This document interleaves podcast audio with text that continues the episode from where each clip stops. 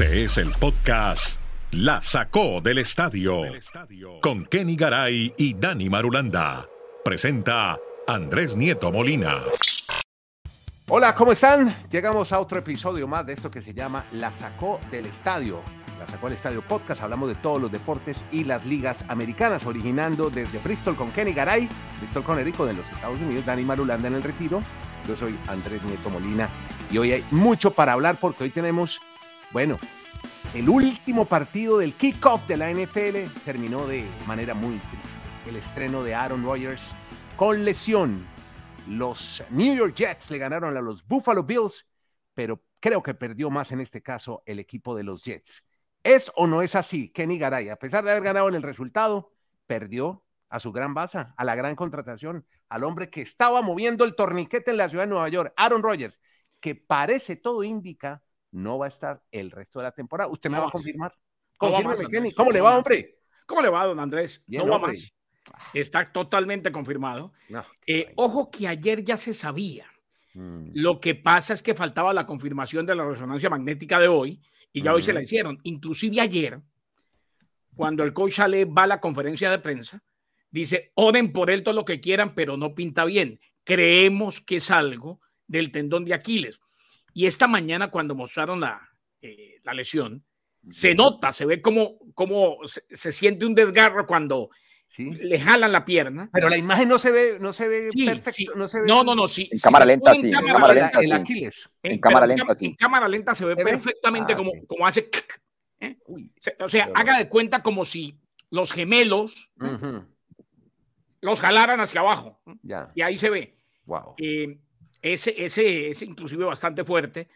Y ayer alguien me decía, pero Lisa Salter dijo en ESPN que los rayos X dieron positivo, o mm. dieron negativo mejor. Eh, claro que es negativo, porque los rayos X inmediatos son para determinar si hay alguna fractura de hueso ósea. Lo, de, lo, lo del tendón de Aquiles no se sabe hasta confirmar con resonancia magnética porque es mucho más invasivo y no tiene que ver con el hueso, sino con un desgarro. Y esta mañana estuvimos leyendo mucho sobre el tendón de Aquiles, que algunos colegas erróneamente le dicen talón de Aquiles, es el tendón, de Aquiles. Eh, es más, esta mañana alguien me decía, los entrenadores, ni siquiera los médicos, un entrenador de un equipo de fútbol americano o el de acondicionamiento físico, cuando ve el video de la lesión sabe exactamente lo que es. O sea, ellos sabían, y reitero, Robert Salió lo dijo anoche, pinta mal, pintó mal, fuera, esto, esto de anoche fue una tragedia, tragedia total, Andrés. Lo, de anoche fue lo más trágico que he visto. Y no me digan, y no me digan que por ahí estoy yendo contra los Jets o no. Con esto no se juega, reitero, esto es una lesión. Pero e, es, es de lo más Jet que he visto. ¿eh? Ellos históricamente tienen esa aura de tragedia, como el día que Vini Testaverde también se lesionó. Es que en el momento que un jugador sale en el carrito de las desgracias, como llaman los mexicanos, es porque la lesión ya va para mal. Ese es el primer detalle. Y vamos a poner dos ejemplos de situaciones muy similares a las que vio Aaron Rodgers. ¿Se acuerdan de la lesión de Kevin Durant? Claro. Cuando ustedes ven el gemelo de él, es el mismo movimiento que nos acaba de explicar Kenneth Garay. Y lo otro que quiero traer a colación. Los gemelos hacen. Y lo otro que quiero traer a colación, el recuerdo de hace 30 años, Dan Marino jugando en el estadio de Cleveland también tuvo esa misma lesión de tendón de Aquiles. Lo que pasa es que en esa época las cámaras no estaban tan avanzadas de hacer ese zoom en cámara lenta y ver ese momento, y Dan Marino se perdió el resto de la temporada, como la cuarta fecha, si la memoria no me falla, y no jugó más. Pero una, una situación muy diferente. Dan Marino en ese momento tenía 33 años de edad. Al año siguiente llegó a la NFL y tuvo un temporadón. Incluso en el primer partido lanzó para 473 yardas. No se me olvida esa temporada inaugural del 94. En cambio, Aaron Rodgers, hay que recordarle este detalle, es el jugador más viejo de la NFL de los activos. 39, años. Mm. Entonces muchos intuyen que este podría haber sido el final de la carrera de Aaron Rodgers. Y, y, mm. no sé si fue en esa lesión, creo que sí. También hay una diferencia, eh, porque se le pudo construir, debido a su edad, como dice Matulanda, una bota ortopédica él tenía un zapato especialmente hecho para, que él jugara. Exactamente. Y lo recuerdo exactamente, ¿sabe por qué? porque se lo, el, el, que se lo hizo fue uno de los ortopedistas más reconocidos de los Estados Unidos y a quien le debemos el haber disfrutado de Marino unas temporaditas más. El papá de Danny Canel. Mm. Danny Canel eh, fue quarterback y compañero nuestro en algún, en algún momento, fue quarterback de Florida State University. Y eso fue prácticamente una maravilla médica lo que hizo el papá de Canel haciéndole esa bota. Esa bota está en el museo, creo, de Nike. Ah, sí, la, conservan. Y, en el Salón de la Fama de la NFL, una bota ortopédica, pero a los 33 años.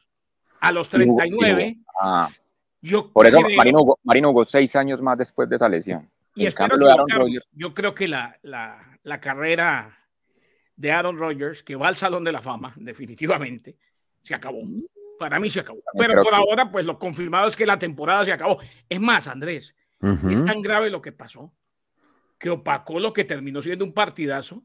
Y muy seguramente Dani nos, va a hablar de él, del regreso de Gibson, del triunfo en tiempo extra, eh, un Gibson que no fue reclutado y, y, de una noche en la cual quedó como en quinto plano el desastre que se vieron los Bills de Buffalo. Bueno, de eso para Exactamente, háblenos de las intercepciones, del fumble de Josh Allen, del duelo field goals, además que terminó en un alargue, ¿no? El juego acabó en una prórroga. Dani Marulanda, ¿qué pasa con el equipo de la familia Pégula? Esto lo podrían titular como la típica frase de victoria pírrica. Victoria pírrica no es ganar así por la mínima diferencia ni apretado. Es cuando usted gana, pero va a perder mucho en el futuro. Eso le pasa a los Jets, mm. con la ya pérdida total de este año de Aaron Rodgers. Pero vamos al otro lado, que es el de Josh Allen y de Stephon Diggs. Es un equipo que está siendo armado hace tres años para ganar el Super Bowl. Y se siente un aroma en ese camerino de como que no están todos para el mismo lado. Ayer fue fatal el juego de, de Josh Allen. Cuatro entregas de balón. Igualó su peor registro porque tuvo tres intercepciones, un balón suelto.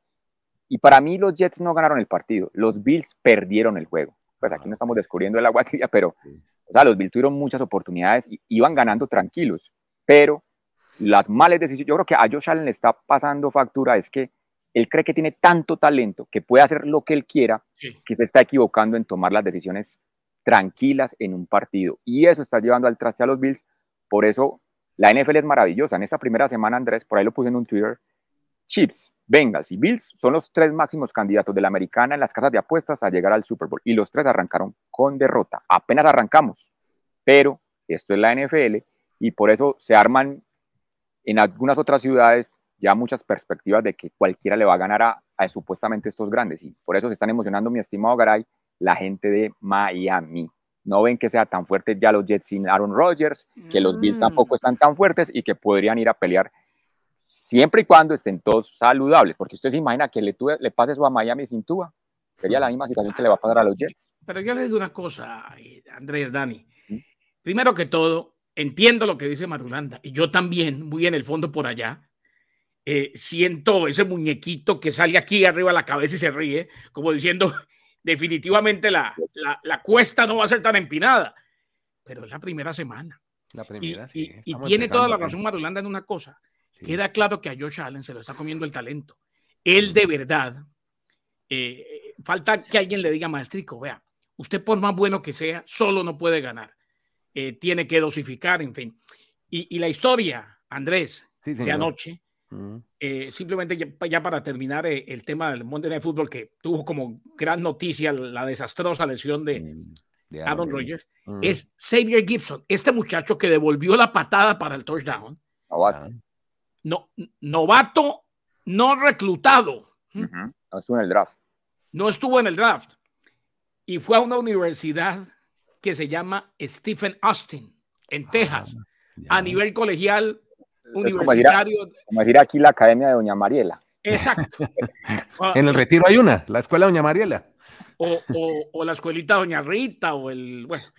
Y resulta que el hombre anoche. tuvo bonito, a ver tuvo su momento de gloria. Ah, bien. Eh, ojo, son historias que se dan, pero ayer lo malo de George Allen, lo bueno de Gibson, todo lo opacó y está claro el tema de, Aaron Rodgers. Cuatro eh, jugadas, Andrés. Perfecto. Bueno, nos vamos. No completó, un pase en su carrera con los Jets hasta el momento, porque es muy difícil que ni. Ni, ni sabemos si la va a completar ya. Esperemos a ver qué pasa. Ojalá todo sea para bien. Podcast La Sacó del Estadio. Nos vamos ahora sí del emparrillado, nos vamos ahora al diamante, al parque de pelota, y vamos a hablar justamente de un pelotero que se llama Brandon Woodruff, que lanzó una blanqueada y los cerveceros le ganaron a los Marlins. Dani Marulanda, ¿qué pasó con su equipo de Miami?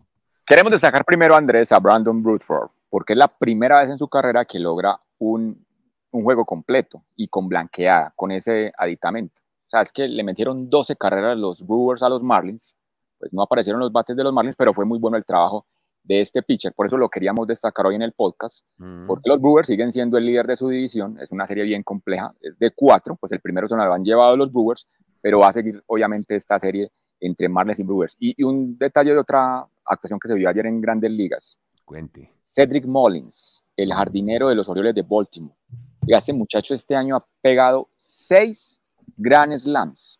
Si es difícil pegar un Grand Slam en una temporada, este señor ha hecho seis. Qué barbaridad, qué Porque uno tiene que primero decir, tiene, tengo que tener a mis compañeros todos en base, primero que todo, si quiero hacer un Grand Slam. O sea, es una situación bien atípica que se está dando con él y ha sido un factor clave para que los Orioles sigan comandando la Liga Americana de la MLB.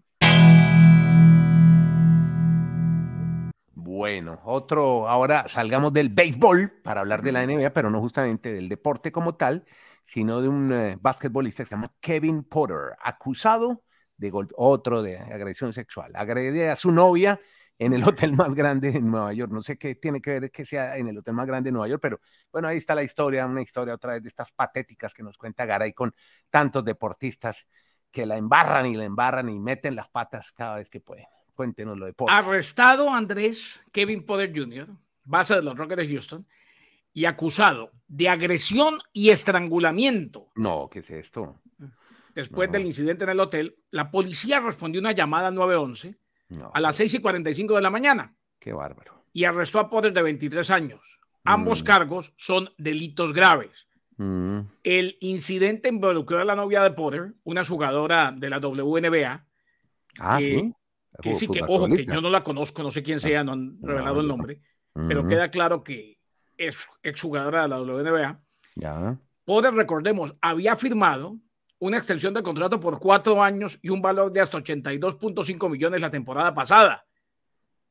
Eh, lamentablemente, pues, no se saben comportar, lamentablemente tienen este tipo de situaciones que muy seguramente les debe caer todo el peso, tanto de la ley Claro, como, de la investigación de la liga. ¿eh? Así es. Es que, es que vea, esto es tan grave, porque no se nos olvide, ser deportista profesional es un privilegio. Claro. O sea, no es para todos. Esto es tan grave que, no, a ver, vienen castigos ejemplares y por ahí le toca sentarse, eh, o por ahí se le acaba la carrera, uno no sabe. Pero vea lo que le pasó a Julio Urias. Ayer sabe lo que hicieron los Dodgers, ¿no? Simplemente para establecer el paralelo. Fuente, ¿qué hicieron? Quitaron el locker. Ya. Ah, ya. Uy, no. O sea, ya cuando a uno le quitan el locker, es más, Dave Roberts no lo negó, pero dijo, sí, tal vez ya pasamos la página del tema Urias. ¿eh? Es como cuando uno se va a una empresa que le piden el carné. Lo primero que le piden. O, que, uno se va con la foto y el cactus. Sí, el cactus. Por eso, por eso, muchos, por muchos se atreven a decir que prácticamente era la última vez que lo iban a ver con la indumentaria de los Dodgers, que no había manera de perdonarlo. Y quién sabe si MLB le va a perdonar o qué otro equipo estaría interesado en llevar a Urias con esa historia. Lo mismo puede pasar, Dani, con Potter, ¿no? También. Bueno, a ver qué pasa. Esperemos que todo mejore y que logre solucionar su problema, logre aclarar esta situación el amigo Kevin Porter. Por ahora nos vamos. Qué efecto tan bonito. Pasamos la página para hablar ahora de la Vuelta a España. Que hoy, que hoy, ha llegado a una ciudad que se llama Vejes, salieron de Linkets Playa, etapa 16. Y bueno, ¿a qué está jugando la banana mecánica? El Jumbo. ¿A qué están jugando? ¿Quién es la banana mecánica? No, yo que le en algún momento les decían así a los de Jumbo, que son amarillos, entonces ah. parecen como un plátano, una banana. Y hoy, Vingegaard, el flamante campeón del Tour de Francia, se escapó, llegó solito a la meta y ya está solo 29 segundos de su compañero, el gran, el bueno de Sepp Kuss. Yo soy fan ya de Sepp Kuss. Oiga, me encanta, lo vi hablando castellano. Mm. Perfecto, impecable. El muchacho de Durango. Sí, ese, muchacho lo conocen en todo. En, Chile usted lo vitorea y hace ovaciones en el mundo. Es un bárbaro. En Estados Unidos aquí es un. Tremendo, pero que me iba colgando. Hoy le abrieron huequito y, y los dos compañeros se le fueron. Tanto Roglic como Vingegaard y no sabemos qué va a pasar. Y ayer mencionábamos ahí por encimita que qué va a pasar con este Jumbo. Este es un equipazo que invierte mucho dinero en presupuesto, que cambia de patrocinador y ya se habla del famoso tope salarial. Sí, sí, porque, porque ya no puede haber tantas diferencias, ¿no? Entre unos y otros equipos. Un desbalanceo. Otra vez volvemos al cuento, NFL, ligas de Europa, en fin. Maravilloso. discutivo acá tanto tiempo. Cuatro años llevamos hablando lo mismo ahora el ciclismo, hermano. La a la NFL le, deberían de aprender todos los deportes del mundo. Usted lo dice muy... Y le están aprendiendo. Lo que pasa es que no, puede, no, se puede, le están aprendiendo, Dani. Lo que pasa es que no se puede en el... De la noche a la mañana. No, sí se puede, sí se puede. Sí es muy complicado. No, sí se puede. Quiten en un deporte tan global es muy no, complicado. No, no, sí lo pueden hacer, sí lo pueden hacer. Lo que pasa es con calma. Andrés lo ha dicho, le ha dicho banana mecánica, pero es un imperio total lo que es el Jumbo Visma. Ese Jumbo Visma tiene contrato hasta diciembre del 2024. Se va la firma Jumbo y vamos a ver, aparentemente hay una empresa árabe o, o un pool de, árabes que quieren adquirir el equipo. O sea, tendría mucho más presupuesto. Por eso algunos hablan de, deberían de tener un tope salarial en el UCI World Tour. Y dado eso, entonces, esta vuelta a España la va a ganar obviamente uno de los tres, Roglic, Vingegaard o el mismo Sepp Kuss. Lo que pasa es que lo de Vingegaard hoy sorprendió a muchos, porque yo pensaba, me incluyo primero, es que no iban a atacar a Kuss, que el norteamericano como era el líder, pues si es mi compañero de escuadra, ¿para qué lo voy a atacar? Pero claro. Vingegaard tiene ese hambre de ganarse todo y hoy ya está solo 29 segundos. La Vuelta a España, para no alargarme mucho, se va a acabar el jueves, porque viernes, sábado y domingo son etapas llanas, el domingo es simplemente... No, hay dos de montaña más. Por eso para mí el jueves, el jueves quien esté con la camiseta roja de, líder va a ser el ganador, porque tendría que ser una debacle el viernes, una etapa llana, el sábado es un, un circuito donde las máximas montañas son de tercera categoría y el domingo, como todos bien saben, es simplemente el paseo de la victoria. La pregunta es si Sepp le van a respetar esos 29 segundos, pero es muy difícil de que en esas dos días de montaña Vin llegar con esa hambre de gloria que tiene, que quiere destrozar a todo el mundo, pues va a ser el gran candidato para ganar. Y lamentablemente los que se están enamorando del estadounidense Kuz, pues le va a tocar ser gregario, va a quedar como gregario. Sí, hombre, una, lo de siempre, el gregario, el gran gregario. Podcast la sacó del estadio. Bueno, Kenny, entonces Chris Jones acuerda con los Chiefs de Kansas City, pero no recibe extensión. Cuéntenos esa, eh, esa historia. También volvemos a la NFL otra vez, hombre, la habíamos dejado colgada del inicio del podcast. Es que sí, eh, Andrés, si se entiende, porque es al fin y al cabo, eh, si habló de lo más importante, que es la ausencia por el resto de la temporada de Aaron Rodgers. Pero ¿Se acuerda que cuando hablamos después del jueves, mm. del inicio de la NFL, dijimos, y estaba Chris Jones, no estaba Travis Kelsey, pero tampoco Chris Jones, Kelsey por lesión, Travis Kelsey, el Tyren, y Chris Jones estaba en la tribuna con su agente y lo enfocaron toda la noche. ¿Por qué? Porque estaba en rebeldía, no había llegado a un acuerdo. Y ahora le dieron los incentivos que le permitirán ganar más de 19.5 millones que tenía programado, recordemos, bajo su convenio previo. O sea, terminó su boicot. Eh, Chris, jugador de élite en esta liga, dijo el gerente general Brett Beach, y realmente se ha convertido en un líder de nuestro equipo. O sea, como que todo es durazno y crema. John debe estar disponible para jugar el domingo cuando los Chiefs visiten a los Jaguars de Jacksonville. Jones recibió incentivos en el nuevo contrato que le permitirían ganar más de lo que acabamos de citar. Eso es lo clave, eso es lo clave los 19.5 millones, exactamente. No jugó el arranque de la campaña de los Chiefs contra los Lions de Detroit, perdiendo un cheque de juego por ese partido. ¿Sabe cuánto perdió por ese partido? ¿Cuánto perdió? 1.1 millón. Un millón de dólares, imagínese. Un millón de dólares cuando se hace, se desglosa, se divide en cantidad ganada por partidos, es lo que gana, pero ahora, como dice Madulanda, lo importante aquí es que podrá ganar más de lo que tenía previsto por los incentivos. Eso era lo que quería y se lo dieron y a jugar se dijo. Bueno, muchachos, vámonos ya. Cerremos con un muchacho, un jovencito que es eh, además muy joven, tiene tan solo 17 años. Se llama David Alonso Gómez, es un piloto de motociclismo colombiano que viene triunfando en el Moto 3. Moto 3. Dani Marulanda sigue dando todavía. Más conocido, más conocido como el tío Gómez, ¿no? El tío colombiano. David Alonso, David Alonso. Cuéntanos de David. Que nos van a dar esos últimos segunditos para David Alonso. Tercera vez que gana una competencia de MotoGP en la categoría 3 en el año. Ganó en Barcelona y consecutivamente ahora en San Marino. Y ya es quinto en la clasificación general de pilotos. El líder es el español Holgado, Daniel Holgado, y ya el colombiano está a 40 puntos y todavía faltan varias competencias. Yo lo que creo que en ese momento lo más importante es que le deben de estar llegando una cantidad de, mensajes vía, vía, WhatsApp por toda parte, sí, de que se vaya ya la Moto 2 o por qué no, de una vez el salto a la MotoGP, que es la máxima categoría, a pesar de tener solo 17 años, porque realmente es muy talentoso este chico colombiano. con calma, está muy joven. Madulanda, está muy acelerado. No, poco a poco, poco a poco. bueno, yo, no estoy acelerado, yo no estoy acelerado, no que es que los pelados de ahora, la gente muy joven, es muy, no como, nosotros que nos tenían que empujar para todo. Yo me voy feliz porque ustedes me presentaron la banana mecánica, que al fin y al cabo es importante. No, pero así le decían hace muchos años, ¿no? Porque no le envuelven. No, en el año 2022 ¿cuál, es la banana mecánica de Garay? Enfócame solo a Garay. grande a Garay, grande a Garay. No, es Jumbo. Selección de Ecuador. No, no es Jumbo. Garay, tienes un casquito de los Marley. No, la otra toma, por favor. Voy a hacer el switcher acá. Voy a hacer el, ese casco es de los Marlins y, y, y ¿sabe quién hay, lo hay, hay, una, hay una función donde se ve solo el más grande, uno de los tres. No. Sí, que sí, por favor, eh, Andrés. Le está Para ver el casco, el casco, el casco de Garay. Esa, esa, pero no se puede ver Garay como estás tú de grande ahí. ah, bueno, perfecto. No, yo nunca me veré tan grande como Nieto. Solo eh, tú, bueno, pero, no digo más pero primero que todo, no, me pregunta Madulanda, la, la, la banana mecánica, según ustedes me enseñaron, es Jumbo, ¿no? Jumbo Vista. Visma, Visma. Jumbo Visma. Ah, bueno, pero voy aprendiendo, voy mejorando. Eh, después de, yo, yo conocí hasta la naranja mecánica, que era Holanda, y cómo me ha costado decirle Países Bajos. De mm. verdad, me cuesta un montón, porque no es la naranja mecánica de Países Bajos, es la naranja mecánica de Holanda. Eh, y lo que tengo ahí es un casquito de los Marlins. Sí. Bonito. lo, lo, firmaron dos personas que amo mucho, mis hijos. Ah, allá atrás, allá, atrás. Sí, ahí lo vemos. bueno, muy bien, muchachos. Ahora sí. Florida, era Florida Marlins, ni siquiera para el, estadio, la sacó el estadio podcast, se va para el estadio. Mucha suerte.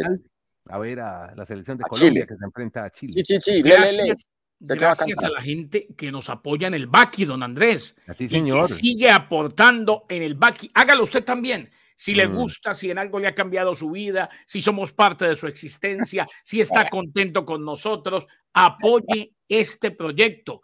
La sacó del estadio, ahí donde está la descripción del podcast, haga clic donde dice Baki, ve pequeña acá y latina y deje su contribución. Es bienvenida y le agradecemos mucho. Garay, Garay, realmente cree que le vamos a cambiar la vida a alguien, tal vez alguien nos va a cambiar la vida a nosotros.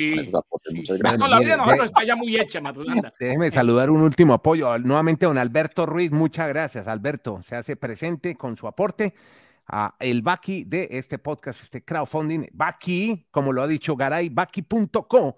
Busque el podcast, la sacó el estadio y ahí puede ser la donación. Bueno, muchas gracias a todos. Dani Marulanda en el Retiro Colombia, Kenny Garay en la ciudad de Bristol, en los Estados Unidos. Yo soy Andrés Nieto Molina, originando desde Santiago de Chile este podcast donde hablamos de todos los deportes, absolutamente todos los deportes. Se llama La Sacó del Estadio. Muchas gracias, que la pasen bien. Podcast La Sacó del Estadio